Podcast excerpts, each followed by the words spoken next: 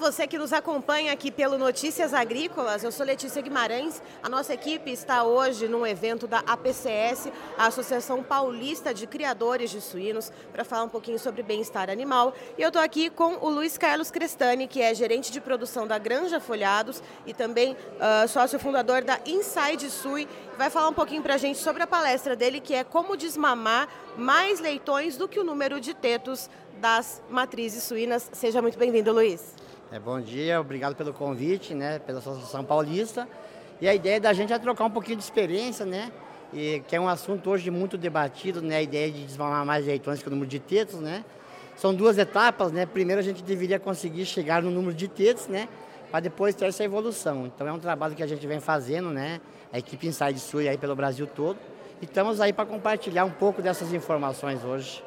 E Luiz, uh, de que forma é possível então fazer esse desmame uh, de maneira que preserve a sanidade, preserve o bem-estar desses leitões uh, e também da matriz?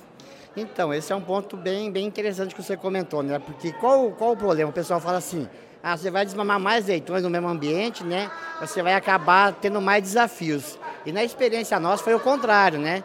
A gente conseguiu desmamar mais leitões e com uma sanidade melhor. Isso são uma etapa né, que começa na preparação da leitura, na preparação da matriz, envolve sanidade, envolve bem-estar animal, né? Então é um processo longo que durante o, após o almoço, a gente vai conseguir compartilhar com os companheiros aí.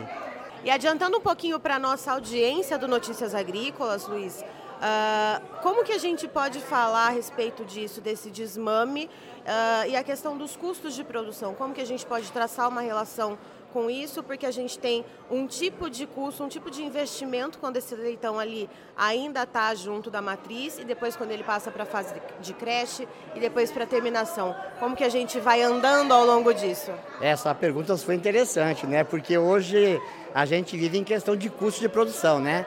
Então a preparação toda, ela, ela, requer todo um trabalho que inicia lá na preparação da leitura, né? Depois tem um processo de nutrição, um processo de sanidade, bem-estar.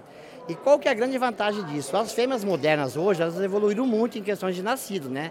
Se você pensar aí há 15 anos atrás, você tinha uma fêmea que paria em torno de 11, 12 leitões. Hoje você tem um potencial para 20, né? Então você teve um salto aí de 40 a 50%.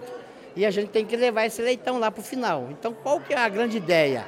É no mesmo espaço, no mesmo ambiente, com o mesmo funcionário, com o mesmo custo de energia, de mão de obra, Desde você desmamar 12 leitões, você desmamar 14, 15. Isso você vai ter uma diluição nos custos fixos, né? E com isso você acaba de, reduzindo os custos geral seu de produção. Da creche para frente, o que, que a gente vê? Se esse animal está bem preparado, ele vai ter uma sanidade melhor, ele vai ter um desenvolvimento melhor, você acaba tendo uma melhoria também. Então é um processo longo, não é fácil, né? Não é simplesmente da noite para o dia eu vou desmamar 15, 16 leitões, né? Mas é um trabalho que a gente já vem fazendo há 5, 6 anos, né? E compartilhando com os companheiros. Espero que a gente consiga somar bastante hoje aqui com a equipe.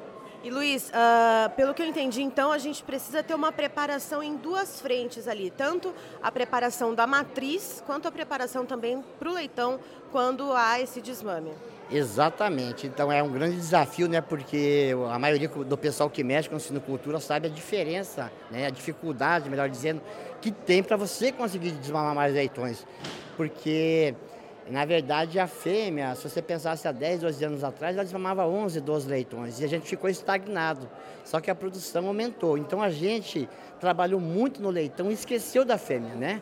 Então o lema nosso fala o seguinte: cuida da fêmea cuida da mãe que ela cuida do filho, né? Então a matriz é a mesma coisa. Ela tem um potencial de produção. Do mesmo jeito que ela evoluiu em nascidos, ela conseguiu evoluir em produção de leite. Cabe a gente achar qual os meios para explorar a máxima produção de leite dessa matriz, que hoje é possível. E Luiz, uh, tem alguma questão assim de tempo em que esses leitões passam uh, com a matriz? Um tempo mínimo estipulado ou um tempo máximo e falar, não, agora uh, não dá mais para esses leitões ficarem com a matriz? E aí, nesse intervalo, né, entre o tempo mínimo e o tempo máximo que o leitão precisa passar com a matriz, qual ali, como que o produtor ele consegue perceber o melhor momento para fazer o desmame? Ah, essa pergunta sua é muito boa, hein? Porque o pessoal fala assim, não, é só colocar mais leitões que vai desmamar, não, tem uma etapa, né? existe um limite também da fêmea de, de produção de leite. A gente tem duas, dois pontos hoje, né? Um que é o bem-estar animal que está chegando aí, né? Inclusive a parte da manhã vai ser debatido sobre isso, que vai existir um limite mínimo de idade de desmame, né? Os países da Europa já hoje estão limitando a, a 28 dias, a 30 dias, né? Então a gente sabe que a partir dos 24, 25 dias você começa a ter um limite de consumo para a fêmea produzir leite. Aí existem algumas estratégias como o uso de lácteos, né?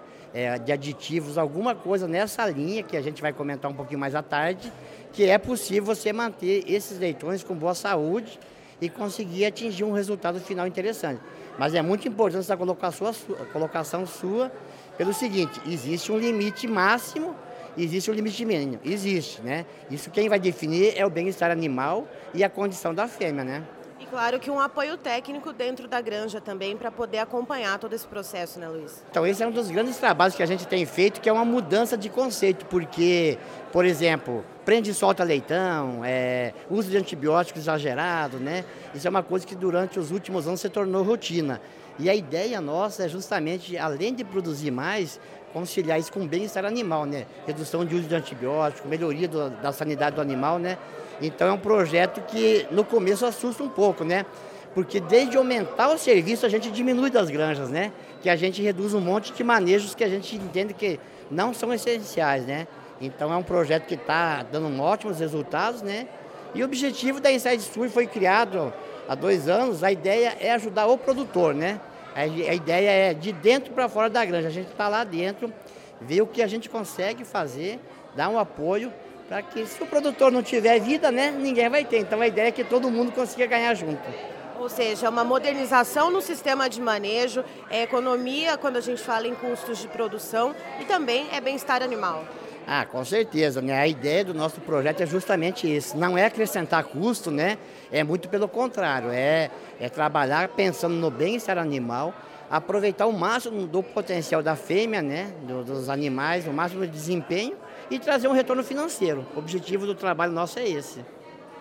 Então estivemos com o Luiz Carlos Crestani, que é gerente de produção da Granja Folhados e também sócio da Inside Sui, nos contando um pouquinho sobre a palestra que ele vai ministrar aqui então no evento da APCS, Associação Paulista de Criadores de Suínos, a respeito do desmame de leitões e o número de tetos das matrizes. Muito obrigada, Luiz. Ok, obrigado, agradeço a todos.